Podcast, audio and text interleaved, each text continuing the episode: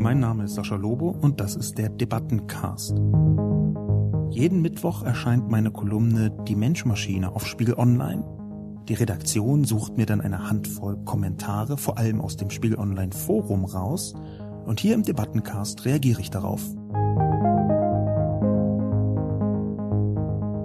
Herzlich willkommen zur sechsten Ausgabe des Debattencastes. Heute zu meiner Kolumne Schlammschlacht. Ohne Schlamm, aber nicht nur. Vorab etwas Grundsätzliches. Dieser Podcast kommt offiziell nur zweimal im Monat. Äh, der Grund dafür ist, dass ich einfach nicht jede Woche einen Debattencast für gerechtfertigt halte. Manchmal gibt es eben nicht wirklich eine Debatte. In der letzten Woche hatte ich das aus anderen Gründen ausgelassen. In dieser Woche nun möchte ich unbedingt einen machen. Es gibt allerdings eigentlich nicht wirklich eine tiefere Debatte. 29 Kommentare im Spon-Forum. Das ist für meine Verhältnisse jedenfalls verschwindend wenig. Auch auf Twitter und Facebook wahnsinnig wenig Resonanz. Das muss ich erstmal so als äh, zur Kenntnis äh, nehmen. Ähm, dabei habe ich dieses Format XYZ in drei Tweets eigentlich schon häufiger benutzt und das hat bisher auch immer ganz gut funktioniert, so als Gesprächs- und Diskussionsauftakt. Ich werde mir also noch ähm, überlegen, warum hier so wenig Resonanz dabei war. Ich werde aber hier eine Flucht nach vorn antreten, trotz der 29 Kommentare, nämlich bei der Besprechung auch ein paar Grundsätzlichkeiten mitzuerörtern. Wenn man eine Kolumne schreibt, wenn man so eine Position ähm, in auf großen Medienplattformen wie Spiegel Online vertritt, dann muss man sich immer auch grundsätzlich Gedanken machen. Und die möchte ich einfach dieses Mal mit erörtern. Spannenderweise ist ein iTunes-Kommentar inzwischen aufgetaucht, also bei iTunes ein Kommentar über diesen Debattencast von einem Nutzer oder einer Nutzerin namens Abacus Abacus. Ich zitiere den so stellt sich mir in der Gesamtansicht dennoch folgende Frage, will hier Herr Lobo aufklären oder ganz banal seine Thesen und kritischen Anmerkungen anderer hierauf verteidigen? Das ist im Rahmen einer eigentlich eher positiven Besprechung des Debattencasts oder positive Rezension des Debattencasts. Und diese Frage oder diese Anmerkung ist ziemlich spannend. Ich halte die für sehr berechtigt und auch für interessant, äh, unter anderem deswegen, weil ich ja versuche, diesen Debattencast selber weiterzuentwickeln und das, die, das richtige Format zu finden, mich da so langsam ranzutasten. Und ich habe mich in den vergangenen fünf Folgen schon häufiger dabei ertappt, ehrlich gesagt auch schon häufiger in äh, zum Beispiel Facebook-Debatten zu meinen Kolumnen, dass ich den Wunsch habe, mich zu verteidigen. Dass ich also eine Position habe, dafür angegriffen werde und mich dann verteidigen möchte. Aber das ist ja eigentlich nicht so richtig der Sinn einer Debatte, vor allem weil das so leicht in Rechthaberei umschlagen kann. Ich mag Diskussionen und Gespräche, deswegen heißt es ja auch Debattencast und ich versuche so ein bisschen eine Debatte ähm, entweder zu äh, zeigen oder zu skizzieren oder selber voranzubringen. Interessant daran ist, dass der Philosoph Hans-Georg Gadamer in einem Spiegel-Interview im Jahr 2000 ziemlich genau gesagt hat, was ein äh, Gespräch ist, was eine Debatte, eine Diskussion überhaupt sein kann. Das Zitat von ihm heißt, ein Gespräch setzt voraus, dass der andere Recht haben könnte. Gesagt hat er das, wie gesagt, im Jahr 2000 in einem Spiegel-Interview, ein paar Tage nach seinem 100. Geburtstag. Und wenn ich das jetzt mal auf Debatte weiter verlängere, dann wäre eine bloße Verteidigung meines Textes natürlich Quark. Dann wäre das alles andere als eines Debattencastes würdig. Ich möchte also diesen Kommentar zum Anlass nehmen, um in Zukunft noch deutlicher zu machen, dass ich hier nicht meine Position verteidige, dass ich sie natürlich nicht aufgebe, aber eben auch nicht verteidige, sondern versuche, die verschiedenen Anregungen dabei für diese Position, die ich formuliert habe, ähm, in eine Debatte münden zu lassen. Ich bin für Anmerkungen immer dankbar in diesem Kontext, wenn keine unsubstanziellen Beleidigungen dabei sind.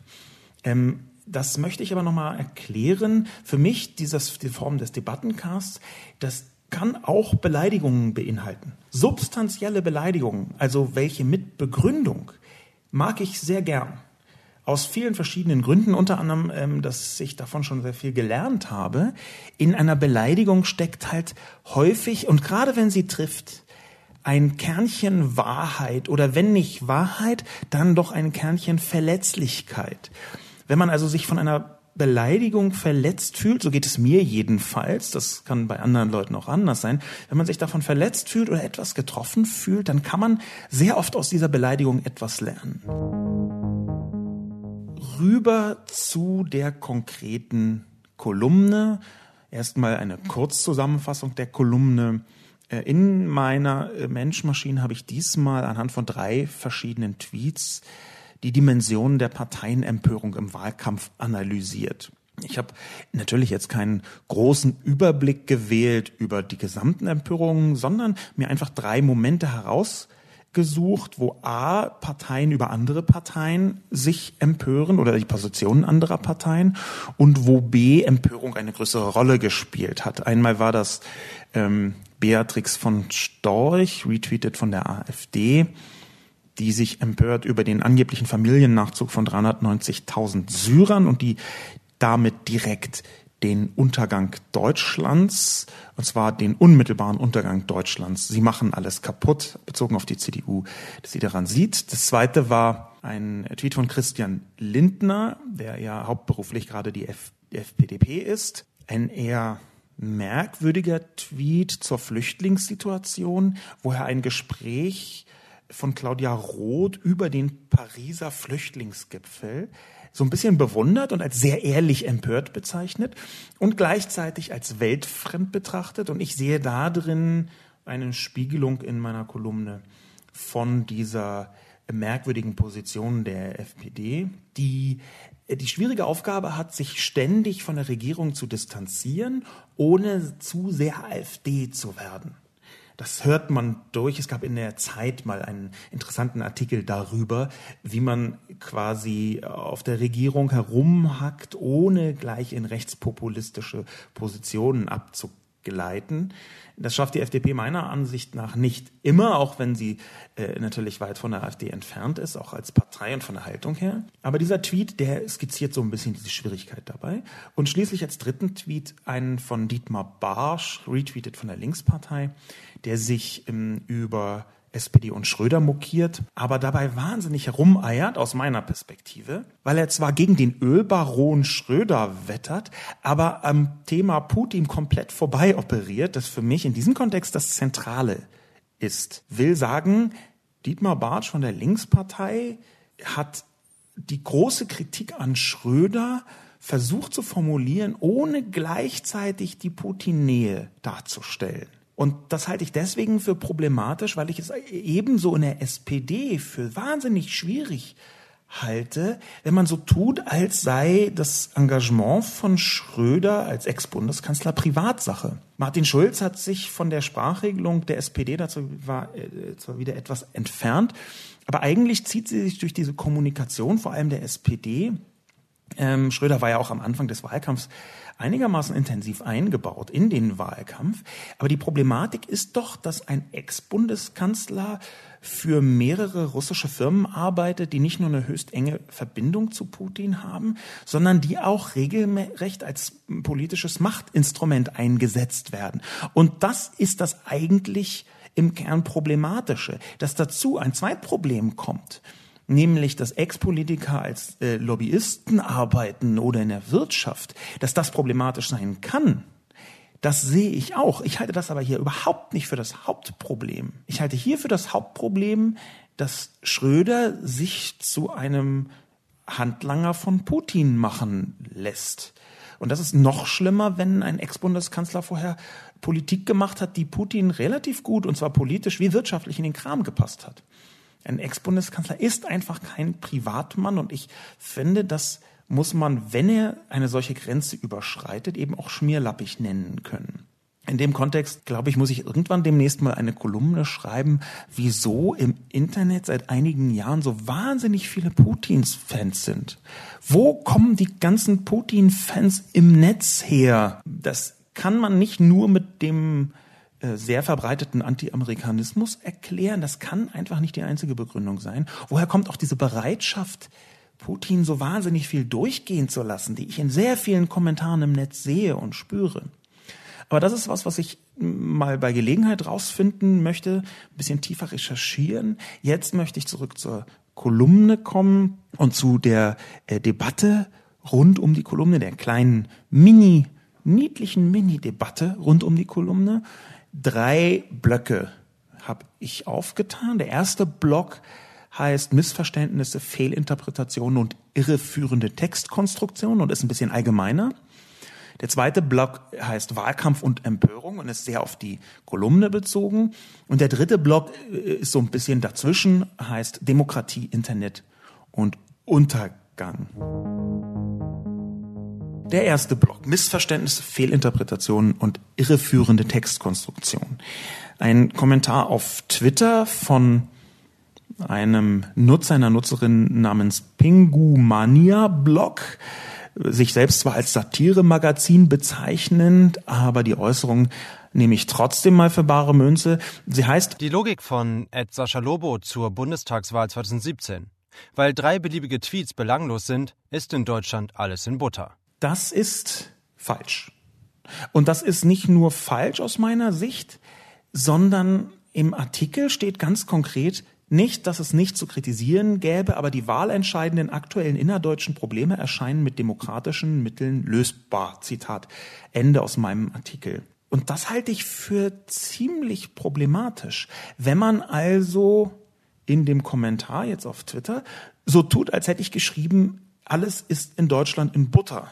Nur weil ich, sagen wir mal, Trump für schlimmer halte als Angela Merkel oder Christian Lindner oder Martin Schulz ähm, oder wer noch immer. Ich glaube, dass diese Einordnung, weil ich schreibe, dass es anderswo schlimmere Entwicklungen gibt, ähm, sei also automatisch alles in Butter, dass die stellvertretend steht für eine Entwicklung, die ich im Netz schon häufiger gesehen habe. Speziell auf Twitter übrigens. Ich habe ein paar Mal schon darüber geschrieben, das ist eine netztypische, sehr extreme Polarisierung, ähm, die ungefähr bedeutet, dass wenn man nicht sagt, alles ist super, super schlimm, dass man sofort der Schönrednerei bezichtigt wird. Es gibt einen Kommentar von einer Person namens Demokratietroll, Kommentar 26 im Spon-Forum, der davon die Essenz darstellt. Überschrift Die Schläfer schlafen ungestört. Finde ich gut, die Analyse.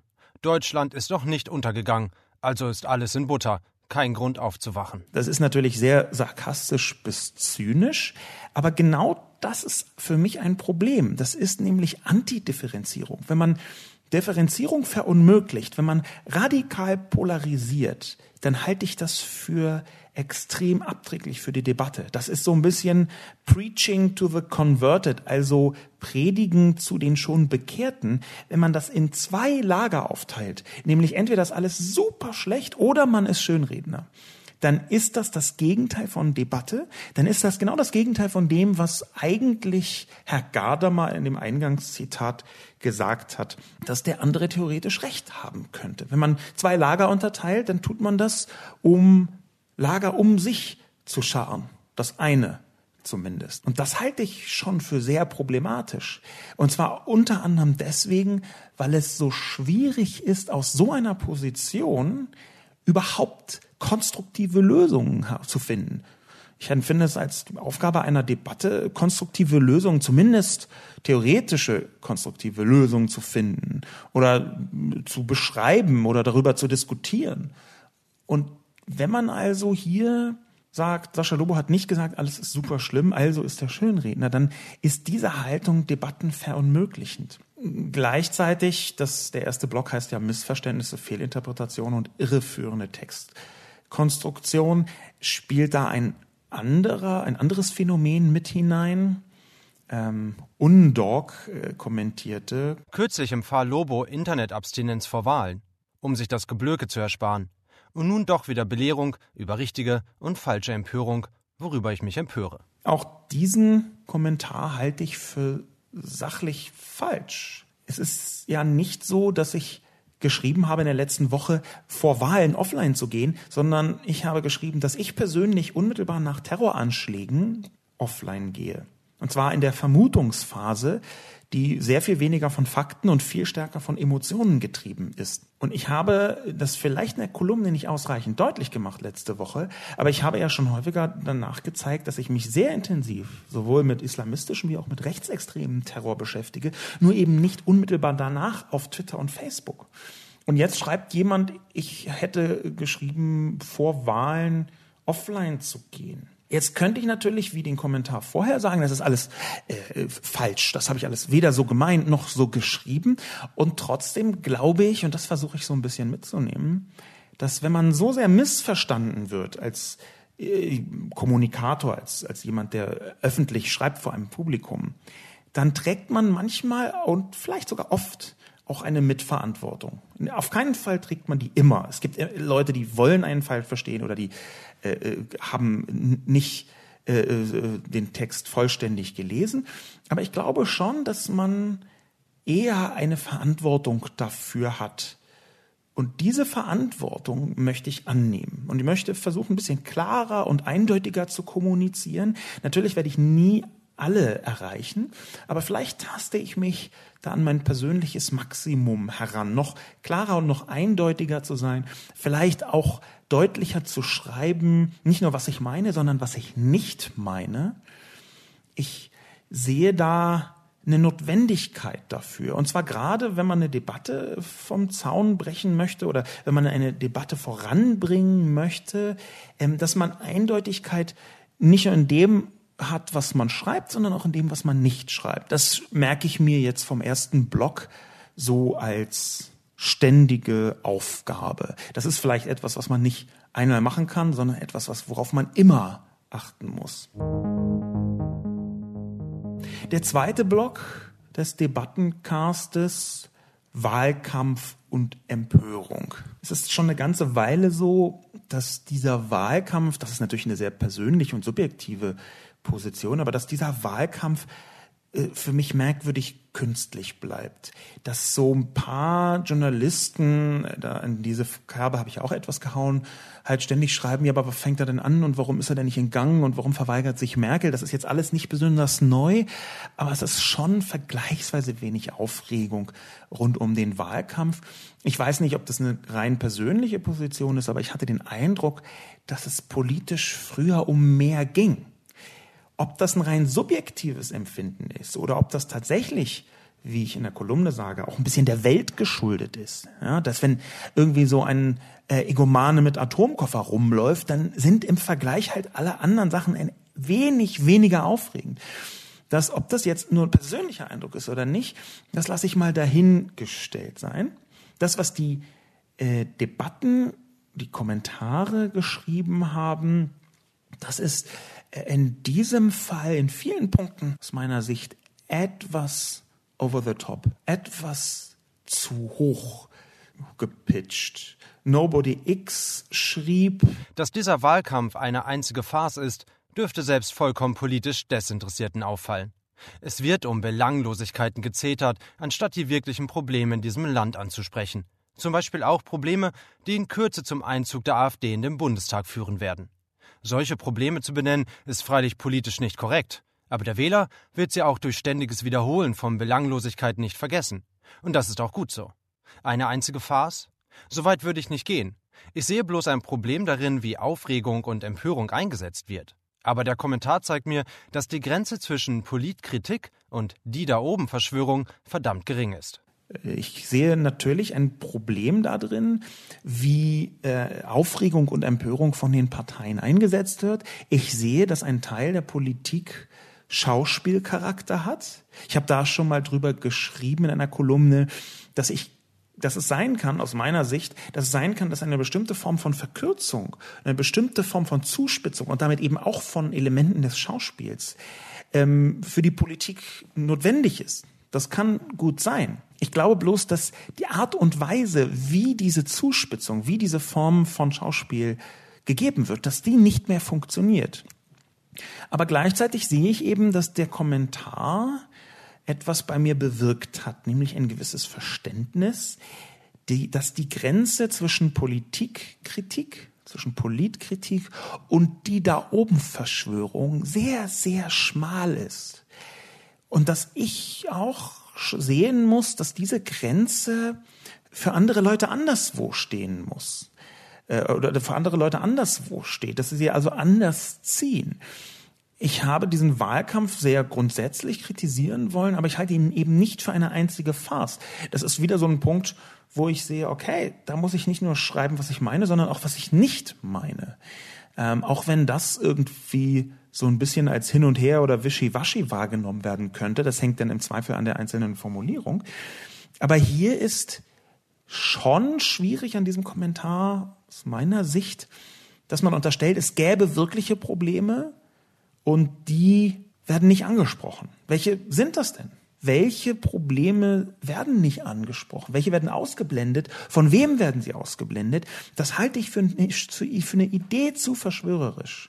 Ich habe jetzt aber auch kein, keine, äh, keine Lösung dafür. Ich kann jetzt nicht sagen, okay, bis hierhin ist das legitime, zwar grundsätzlich, aber legitime Kritik und ab da ist das eine Verschwörung.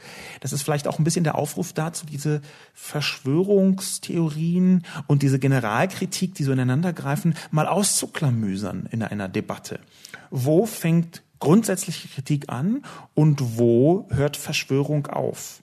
Das ist, glaube ich, etwas, was man klären muss und man muss es insbesondere auch in der Netzkommunikation klären. In dem Kontext zwischen Wahlkampf und Empörung schreibt Moritz B. Künstliche Aufregung von Herrn Lobo. Ich erkenne dabei Lindners Tweet keine künstliche Empörung. Für mich ist das überhaupt keine Empörung. Es scheint so, als wolle man Lindner mittlerweile permanent um jeden Preis in die populistische Ecke drängen. Klar ist dann auch, dass ausgerechnet sein Bild verwendet werden muss.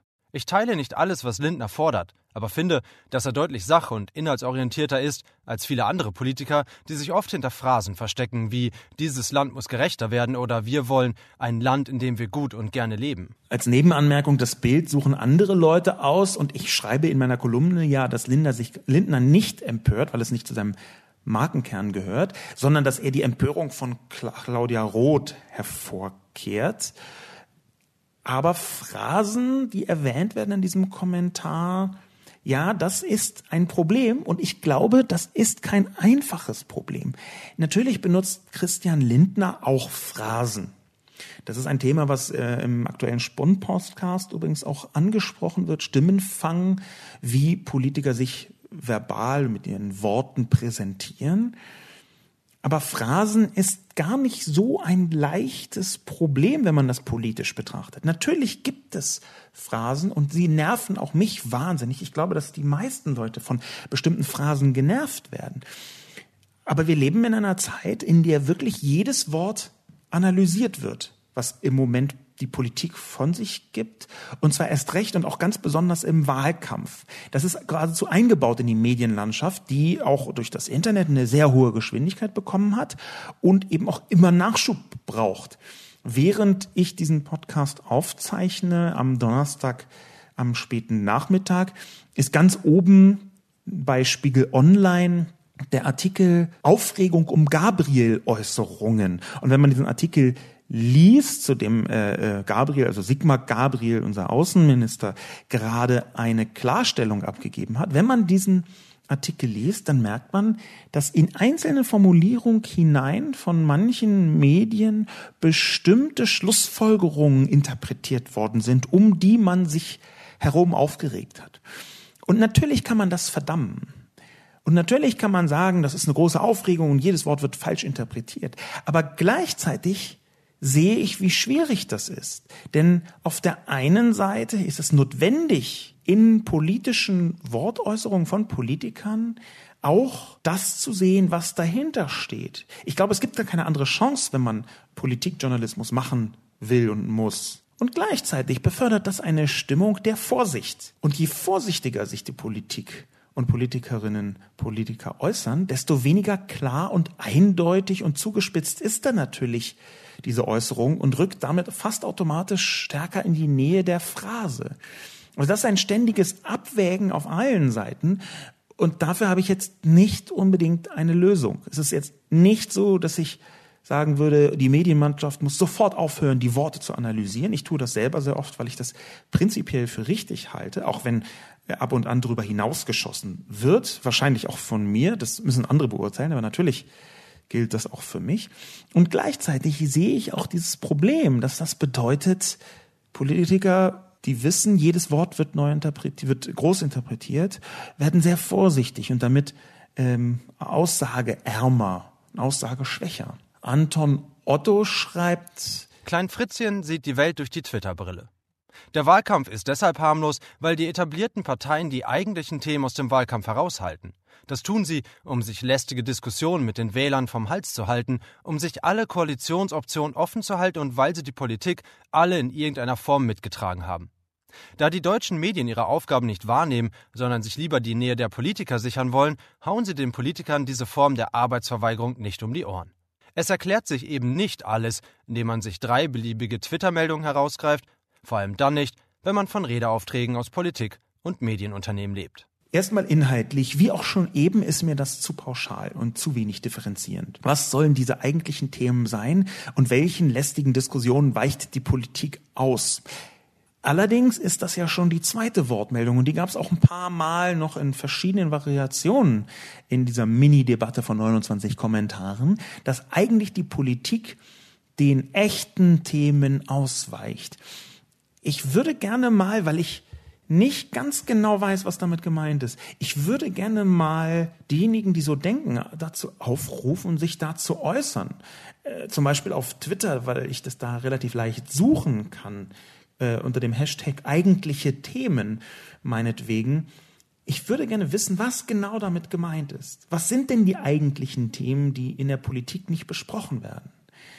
Es kann sein, dass ich dann sehe, dass meine Vermutung richtig ist. Die muss nicht richtig sein, aber ich glaube, dass es nicht um eigentliche Themen geht, sondern eher um die politische Haltung, die diese Leute nicht so stark bei den großen Parteien wiederfinden. Dass es also weniger um Themen als um Meinungen geht. Das ist eine Unterstellung, eine Vermutung von mir und ich würde die gerne verifizieren.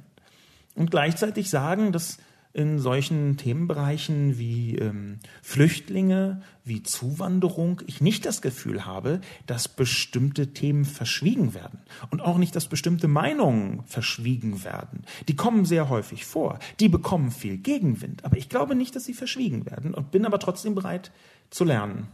Also für äh, Twitter-Nutzer Hashtag eigentliche Themen gerne auch an mich, äh, Sascha Lobo, direkt adressiert. Und dann ähm, möchte ich davon lernen, was diese eigentlichen Themen sind. Man kann mir auch Mails direkt schreiben. Mail at saschalobo.com, wenn man Twitter nicht benutzen möchte. Eigentliche Themen äh, gesucht. Ich werde dann auch gerne darauf reagieren. Zurück zu diesem Kommentar. Deutsche Medien wollen sich die Nähe der Politiker sichern. Das gibt es, das weiß ich. Das wissen auch alle anderen. Natürlich gibt es das. Und das ist auch sicher ein Problem. Aber in dieser Pauschalität halte ich das ebenfalls nicht für richtig. Und zwar weder bei den privaten Medien noch bei den öffentlich-rechtlichen. Da gibt es Kritik und auch harsche Kritik an der Politik. Und ich glaube, dass das richtig ist. Aber natürlich kann man wenn man eine gewisse Nähe bei einer Figur, bei zwei Figuren, bei fünf Figuren wahrnimmt, irgendwann den Eindruck gewinnen, das gelte für alle. Ich weiß, dass das nicht für alle gilt, aber ich sehe die Problematik. Es gibt einfach Beispiele, wo deutsche Medien sich der eine gewisse Nähe zur Politik erhalten wollen. Das gibt es. Und das kann zu einem Problem werden. Ich glaube aber eben nicht, dass das für die Mehrheit gilt. Und ich glaube vor allem, dass sogar diese Nähe manchmal differenzierter zu betrachten ist. Einfach aus dem Grund, dass man natürlich einer Politik sich näher fühlt, wo man die eigene Meinung wiedergespiegelt fühlt. Und das gilt ebenso für Journalisten. Das ist ja einer der Gründe, warum ich äh, versuche, persönlich so transparent wie möglich zu sein. In diesem Kommentar eben heißt es auch, äh, vor allem dann nicht, wenn man von Redeaufträgen aus Politik und Medienunternehmen lebt, ziemlich eindeutig auf mich bezogen. Und dazu möchte ich ganz konkret Stellung nehmen. Ich habe auf meiner Seite saschalobo.com einen Bereich namens Transparenz. Und dieser Bereich Transparenz zählt alle meine Auftraggeber der letzten fünf Jahre auf. Das habe ich für dieses Jahr leider noch nicht aktualisiert. In ein paar Wochen geht meine neue Seite online. Das ist dann brandaktuell.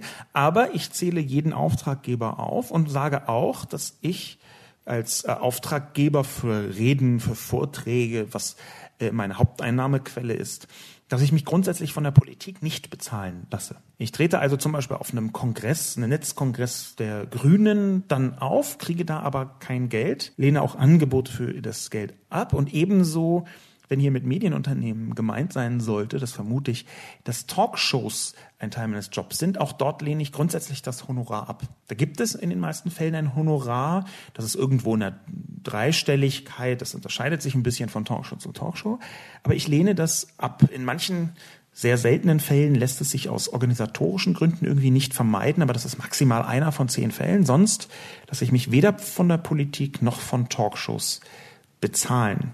Ich halte das für meine Unabhängigkeit für ziemlich essentiell.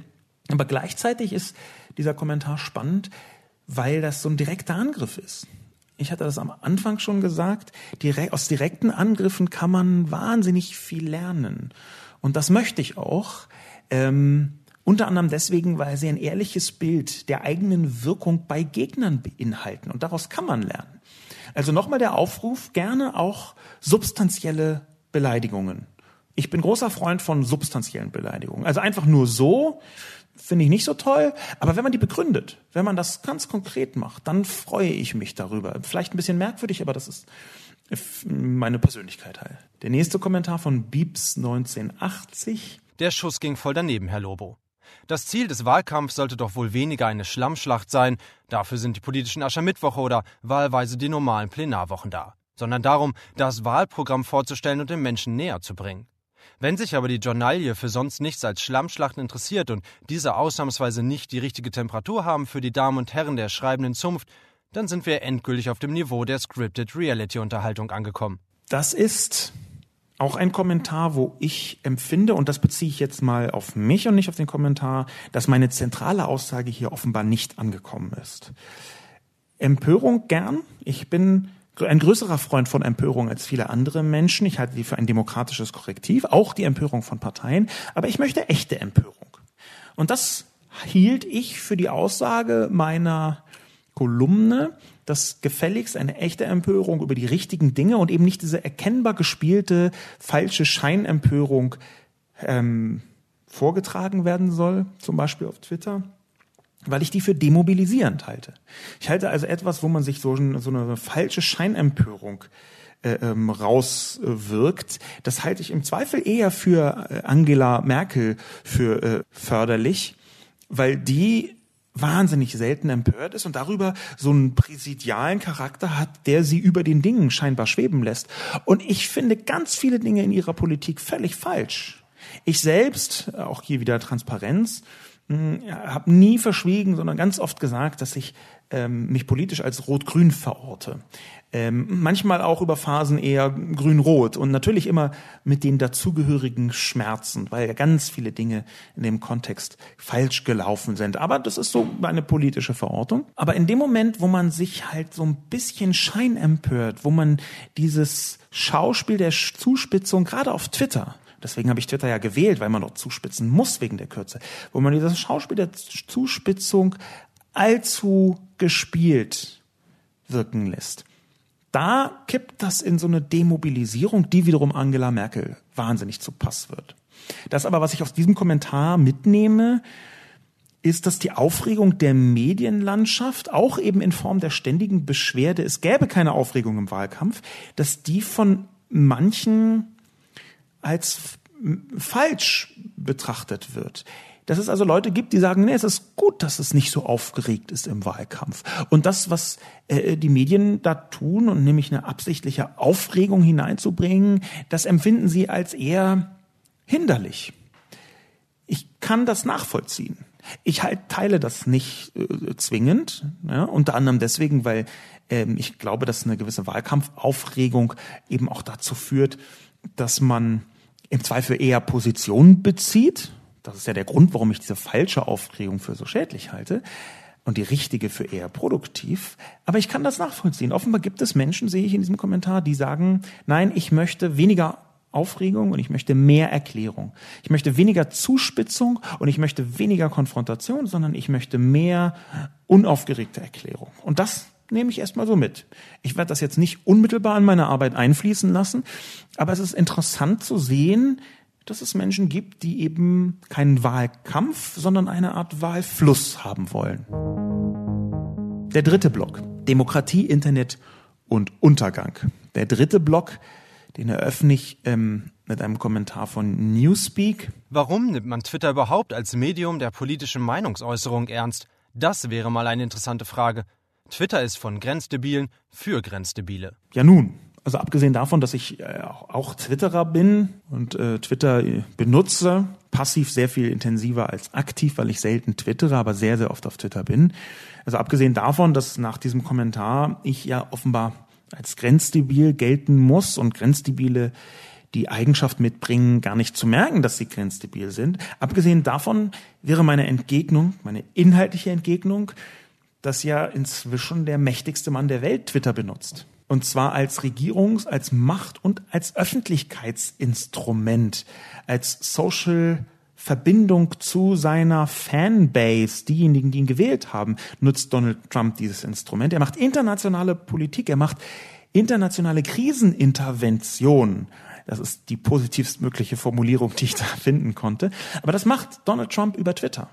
Er selbst glaubt, und da bin ich ausnahmsweise mit ihm einer Meinung, sogar, dass er mit und durch Twitter überhaupt erst gewinnen konnte, weil er darüber die Aufmerksamkeitszyklen der Welt mitbeherrscht. Und ich finde, da stellt sich eben die Frage der Grenzdebilität gar nicht mehr, beziehungsweise sie stellt sich völlig anders. Auf Twitter geschieht inzwischen Weltpolitik, sehr eindeutig. Und schon das rechtfertigt, sich durchaus auch mit den Tweets der Parteien und der Politik zu beschäftigen. Und gleichzeitig ist das eben ein Kniff, warum ich dieses Instrument drei Tweets über XYZ von ABC benutze. Gleichzeitig braucht man auf Twitter wegen der Kürze der 140 Zeichen eine deutliche Zuspitzung, eine Verdichtung. Und die ist eben oft vielsagend. Und sie ist deswegen vielsagend, weil man weglassen muss, was nicht so wichtig ist. Und weil man in allerkürzeste und prägnanteste und damit auch verständlichste Form bringen muss, was man sagt. Insofern ist eben das, was auf Twitter geschieht, für mich politisch manchmal interessanter, als was in einem anderthalbstündigen Pressekonferenz, Interview, Fragemarathon gesagt wird. Gerade durch diese Verdichtung. Und gleichzeitig nehme ich aber an, dass meine Auswahl der Tweets und auch diese subjektive Ausgangsposition hier vielleicht nicht ins Schwarze getroffen hat. Ich habe diese Kolumne am Mittwochmorgen geschrieben. Meine Kolumnen ganz grundsätzlich vielleicht mal äh, erscheinen immer mittwochs, so um die Mittagszeit, manchmal ein bisschen später, abhängig davon, wie viel los ist und wann ich sie liefere. Aber in den meisten Fällen suche ich schon am Montag, spätestens am Dienstag nach einem Thema, schreibe dann erste Positionen auf, suche mir ein paar Quellen, ich habe hier den, den Luxus, ähm, nicht mein Geld mit Journalismus verdienen zu müssen und deswegen äh, jetzt gar keine Rechnung aufmachen zu müssen. Wie viel Zeit investiere ich in eine äh, in einen Text, in eine Kolumne? Aber deswegen kann ich eben am Dienstag mir mal angucken, worüber möchte ich schreiben und so Positionen und bestimmte Gedanken da schon mal hineinbringen. Und dann schreibe ich häufig die Kolumne Mittwoch früh fertig. So habe ich das diesmal nicht gemacht, sondern ich habe diesmal Mittwoch früh komplett alles gemacht und da sehe ich schon, dass in dieser zeitlichen Stauchung, ich möchte es mal so formulieren, Zeit ist auch ein Qualitätskriterium, dass in dieser zeitlichen Stauchung ich äh, vielleicht bei dieser Kolumne nicht den richtigen Fokus gewählt habe. Dass also meine Perspektive, meine digitale Perspektive auf die Politik etwas zu inhaltsarm war. Oder anders ausgedrückt, ich habe etwas zu viel hineininterpretiert in das, was ich da gesehen habe. Das ist manchmal so. Das ist einfach nicht meine beste Kolumne. Das kann man vielleicht so festhalten. Das, das geschieht. Früher habe ich damit wahnsinnig gehadert, weil ich eigentlich jede Kolumne als beste betrachten wollte. Aber das passiert eben manchmal, auch nach Tagesformen. Das war nicht meine beste Kolumne. Das nehme ich so ein bisschen mit daraus.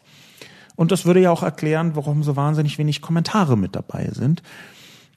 Aber das müssen wir jetzt alle aushalten. Sowohl das Publikum, wie auch die Leute, die diesen Podcast hören, den Debattencast, wie auch vor allem ich, dass ich genau sehe, okay, das war nicht meine beste Kolumne. In genau dem äh, Kontext dieser große Blog Demokratie, Internet und Untergang gab es einen Kommentar von Crimson King 24. Der Ansatz des Verfassers ist eine weinerliche Konsumhaltung im Politischen. Er fühlt sich einfach als schlecht bedienter, zahlender Gast im Politlokal. Weinerliche Konsumhaltung im Politischen, schlecht bedienter, zahlender Gast im Politlokal. Das ist genau, was ich mit sehr schön, schöne Beleidigung meine. Davon möchte ich mehr haben.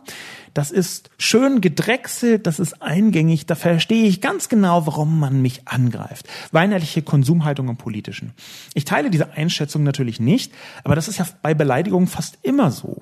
Es kommt ja wahnsinnig selten vor, dass man äh, zum Beispiel als dummes Sackgesicht beschimpft wird und dann so zu sich sagt, oh, stimmt, ich bin ja tatsächlich dumm wie ein Kasten Knete und habe es bisher bloß nicht gemerkt und mein Antlitz hat in der Tat die Form eines leicht ausgeleierten Sackes. Das ist ja nicht die normale äh, Reaktion auf eine Beleidigung. Ich teile also erstmal diese Einschätzung nicht, aber was nehme ich daraus mit und was nehme ich daraus äh, mit für die Debatte, für meine Position in der Debatte, dass ganz offenbar meine Erwartungshaltung äh, Konsumhaltung äh, im Politischen, dass ganz offenbar meine Erwartungshaltung nicht ausreichend gut kommuniziert worden ist, äh, sondern eben als weinerliche Konsumhaltung ankam. Wie ich vorher schon gesagt habe, ist das auch meine Verantwortung. Der Kommentar macht, geht noch weiter und macht sehr deutlich, dass er schon intensiv sich auseinandergesetzt hat mit der Kolumne. Und da versuche ich eine Erklärung zu sehen für diese Haltung. Ich stelle nämlich Ansprüche an die Politik. Und diese Ansprüche sind nicht immer nur meine eigenen sondern ich versuche auch mich so in andere Leute hineinzuversetzen, mit ihnen zu sprechen, zu lesen, was sie schreiben, einfach um deren Ansprüche zu erkennen. Das ist so ein bisschen auch das, was ich in sozialen Medien versuche, so ein Hineinversetzen. Und natürlich kann daraus eine etwas anmaßende Forderungshaltung entstehen. Ich halte das aber gar nicht für völlig falsch. Also das, was der Kommentator mit Konsumhaltung im Politischen, weinerliche Konsumhaltung im Politischen sagt, das kann ich nachvollziehen. Ich halte es bloß nicht für so falsch, wie aus dieser Formulierung spricht. Unter anderem deswegen, weil ich in meinen Kolumnen diese große Reichweite auf Spiegel Online auch ein bisschen als Geschenk äh, benutze oder als Geschenk sehe, und eben nicht nur benutzen will, um Applaus zu bekommen, sondern auch um bestimmte Stimmen zu verstärken, vielleicht Stimmen, die nicht ausreichend viel Publikum bekommen. Ich würde mich dann dabei nicht verbiegen und das empfinde ich auch nicht so, aber ich unterscheide schon zwischen meinem Anspruch an die Politik und zwischen dem, was für mich persönlich gut wäre. Ich glaube sogar, dass das so die Essenz meiner politischen Haltung ist, dass ich immer auch überlege, hat hier meine Haltung jetzt nur für mich Vorteile? Ist sie also eher egoistisch geprägt oder ist das eine Haltung, die vielleicht für mich neutral oder egal oder sogar schlecht wäre, die ich aber trotzdem habe, weil ich ein bestimmtes ethisches Muster an die Politik anlege? Das alles lese ich jetzt als Folge dieser sehr schönen Beleidigung und es bereichert mich. Es zeigt mir, dass ich stärker in meinen Kolumnen hervorkehren sollte, dass meine Haltung gegenüber der Politik, meine Forderung gegenüber der Politik, dass die eben nicht nur aus mir persönlich heraus, nicht nur aus meiner eigenen moralischen und meiner eigenen ethischen äh, äh, Einschätzung der Lage heraus geschieht, sondern dass sie auch mit dem zu tun hat, was ich bei Dritten sehe. Der Kommentar von Crimson King 24 geht noch weiter. Immer wieder sitzen dieselben Leute in den Kreisverbänden zusammen. Die Parteien haben ein Durchschnittsalter um die 50 bis 55 Jahre. Den Alterungsprozess kann man sehr schön bei den Grünen feststellen. Man ist mit sich selbst alt geworden. Der von Sascha Lobo entworfene Zustandsbericht wirft auch die Frage auf, wo die Jüngeren ab 20, 25 geblieben sind. Das ist spannend. Das ist aus meiner Sicht ein, ein wichtiger Beitrag zu dieser ganzen Debatte. Es geht nämlich, der Kommentar geht sogar noch weiter, ich zitiere das jetzt nicht vollständig, auch um die Art und Weise, wie Berufspolitik sich entwickelt hat. Und dass sie eine Ochsentour geworden ist, wo man sich quasi jahrelang demütigen lassen muss und wahnsinnig viel arbeiten muss, wie das Berufspolitiker in den allermeisten Fällen tun. Ähm, und auf einmal ist man 20 Jahre dabei und wird dann erst belohnt, was quasi von Beginn an die Jüngeren tendenziell ausschließt. Was auch gleichzeitig bedeutet, dass zum Beispiel, wenn man schon eine gewisse Karriere hinter sich hat, wenn man also schon einen äh, lebensweltlichen Beruf außerhalb der Politik äh, geschafft hat, einigermaßen zu meistern, dass wenn man sich dann erst entscheidet, in die Politik zu gehen, dass es schwieriger wird. Es gibt diese Politikerinnen und Politiker, aber eben nicht besonders häufig aufgrund der Parteienpolitik, wie sie heute ist. Und das, glaube ich, ist ein wichtiger Hinweis auf ähm, eine der Schwierigkeiten des politischen Systems. Ich halte das tatsächlich für sehr, sehr nachdenkenswert. Das ist nicht Thema der Kolumne, aber für sehr, sehr nachdenkenswert, wie man die Politik so weiterentwickeln kann, dass auch Nicht-Politiker mehr Gestaltung mit hineinbringen können, dass die Demokratie ein bisschen durchlässiger wird, die Parteiendemokratie durchlässiger wird. Und ich sehe die Problematik. Und zwar in beide Richtungen. Natürlich ist Politik sehr viel schwieriger, als viele Leute von außen das so glauben. Ich zitiere mal äh, den US-Präsidenten Donald Trump. Wer hätte sich vorstellen können, dass Krankenversicherungen so schwierig und komplex sind? Natürlich ist Politik in einer unglaublich komplexen Welt ein sehr komplexes Geschäft. Und von außen denkt man, warum tun die denn nicht einfach nur? Und in Wirklichkeit ist es wahnsinnig schwierig. Aber ich sehe dieses Problem, dass zu wenig Durchlässigkeit da ist, dass zu viel Erstarrung da ist, wenn die Berufspolitik unter sich bleibt. Und auch hier gerne Vorschläge, wie es funktionieren kann. Im Schlussakkord nochmal diesen Untergangskontext. Der Kommentar von Grommeck lautet auf Spiegel Online. Die meisten Politiker arbeiten heute als Lobbyisten und haben sich damit selbst disqualifiziert. Keine der sogenannten etablierten Parteien sind wählbar, wenn man eine menschliche Zukunft aufbauen möchte und unsere Demokratie weiterentwickeln möchte. Denn das hat sie nötig. Das ist einer. Ein zweiter ist von Anton Tirol. Ach komm, Lobo, du gehst mit deinem Gelaber doch auch nur den etablierten Parteien auf den Leim, indem du deren Ablenkungsversuche aufgreifst und in ein moralisches Schmuckkästchen presst. Ein dritter Kommentar von JPPHDEC heißt Untergang. Spätestens nach der Kölner Silvesternacht, diesem nicht erklärten Bankrott des Gewaltmonopols, dürfte auch dem Letzten klar geworden sein, dass dem Rechtsstaat das Wasser nicht nur bis zum Hals steht, er hat beim Schnappen nach Luft schon die ersten satten Schlucke einnehmen müssen. Da ist jetzt seit dem dritten Kommentar schon die Überschrift Untergang. Die, auch die anderen Kommentare schreiben die etablierten Parteien komplett ab. Sagen, es ist alles gekauft, es sind alles Lobbyisten, es sind doch reine Ablenkungsversuche. Und das glaube ich so nicht. Es ist schon so, dass ich viel mit Politikern, Politikerinnen spreche und ich glaube, dass das nicht so ist, dass alle böse sind. Das halte ich für viel zu eindimensional. Die meisten Politikerinnen und Politiker, die ich kennengelernt habe, die haben tatsächlich eine Überzeugung und die kämpfen dafür und die arbeiten dafür sehr intensiv. Es gibt definitiv schwarze Schafe. Wahrscheinlich gibt es zu viele schwarze Schafe und wahrscheinlich korrumpiert das System Politik, vielleicht sogar das System Gesellschaft, in dem wir uns befinden, korrumpiert Leute, die Macht haben, fast von alleine. Aber trotzdem möchte ich das nicht so bitter und nicht so schlecht redend stehen lassen. Politik ist ja auch immer die Reihenfolge von Prioritäten festzulegen. Und wenn man dann der Agenda der Politik folgt, dann übernimmt man natürlich bestimmte Prioritäten und über Interpretationen. Und trotzdem glaube ich nicht, dass das alles auf den Leim gehen ist und dass alles Ablenkungsversuche ist und dass die gesamte Politik gekauft ist. Das ist mir alles zu pauschal. Das sehe ich so nicht. Ich halte da eher diese Kommentare, die kommen, als ein Zeichen in der Debatte, auch wenn jemand das Untergang sagt und sagt in der Kölner Silvesternacht Bankrott des Gewaltmonopols. Ich glaube, dass das eher auf etwas in diesen Kommentatoren hindeutet, eine bestimmte Haltung. Es gibt eine Verbindung, die hier gezogen wird, wie Untergangsszenarien und bestimmte Deutungen Hand in Hand gehen. In dem Kontext halte, ich es für ziemlich spannend, dass es eine kognitive Verzerrung gibt, also eine psychologische Verzerrung in der eigenen Wahrnehmung, die im äh, Englischen Declinism heißt. Von Decline also von Untergang. Man könnte das Untergangsdenken nennen. Und es handelt sich dabei um die Überzeugung, dass die Welt oder einzelne Gesellschaften praktisch schon im Untergang sind. Bald ist es zu Ende. Das ist ja äh, interessanterweise auch die Haltung, die ich in der Kolumne bei äh, Frau von Storch ausgemacht habe. Diese, äh, ich nenne das so ein bisschen spöttisch, Zeugen Jehovas Haltung. Die Welt geht bald unter. Und ich halte das eben jetzt für problematisch, wenn man sagt, alle gekauft, alles schlimm, wir sind praktisch am Ende der Demokratie, es gibt einen Untergang, weil dadurch eine Panik geschürt wird, eine Panik, die den Druck erhöht, den Überlebensdruck. Wir sind unmittelbar vom Untergang bedroht. Denn das ist eine Erzählung, die Leute viel eher bereit macht, dazu radikale Maßnahmen zu ergreifen. Ich glaube, das spielt einer rechten Haltung in die Hände.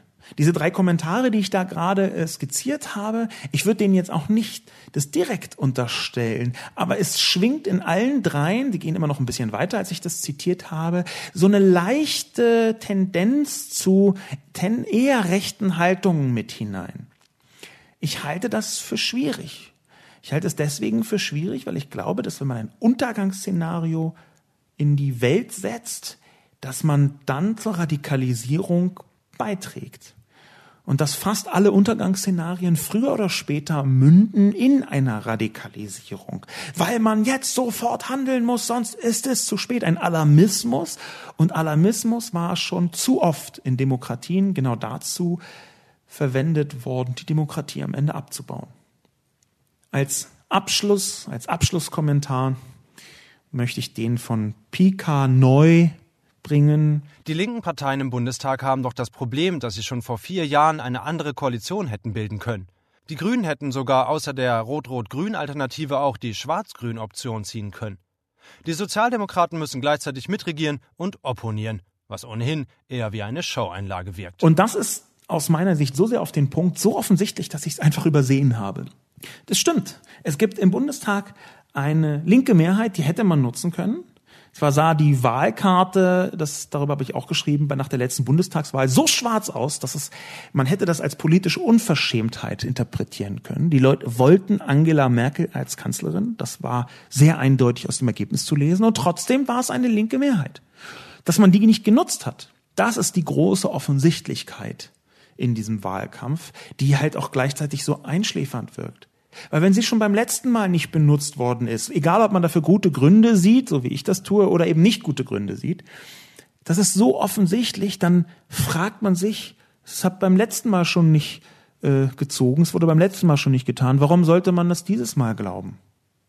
Und diese Offensichtlichkeit ist eine, die vielleicht auf die große Schwäche meiner Kolumne hinweist weil sie zeigt, dieser eine Kommentar von Pika Neu, dass ich so ein bisschen den Elefanten im Raum nicht gesehen habe.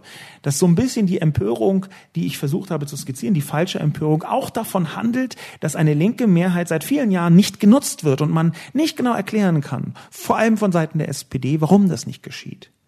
Warum ist man jetzt so empört, aber hat damals nicht die Konsequenzen gezogen? Diese Frage ist schwer zu beantworten. Ich hätte sie wenigstens versuchen sollen zu beantworten und vielleicht ist das die zentrale Schwäche der Kolumne. Ich hoffe, dass ich immerhin in dem Podcast dazu so ein bisschen Aufarbeitung dieser Schwäche und der Debatte dazu und der Mini-Debatte zu leisten könnte. Mein Name ist Sascha Lobo. Ich bedanke mich fürs Zuhören und freue mich sehr, wenn die verschiedenen Aufrufe zur Reaktion auf den verschiedenen Kanälen vom Publikum genutzt werden. Vielen Dank.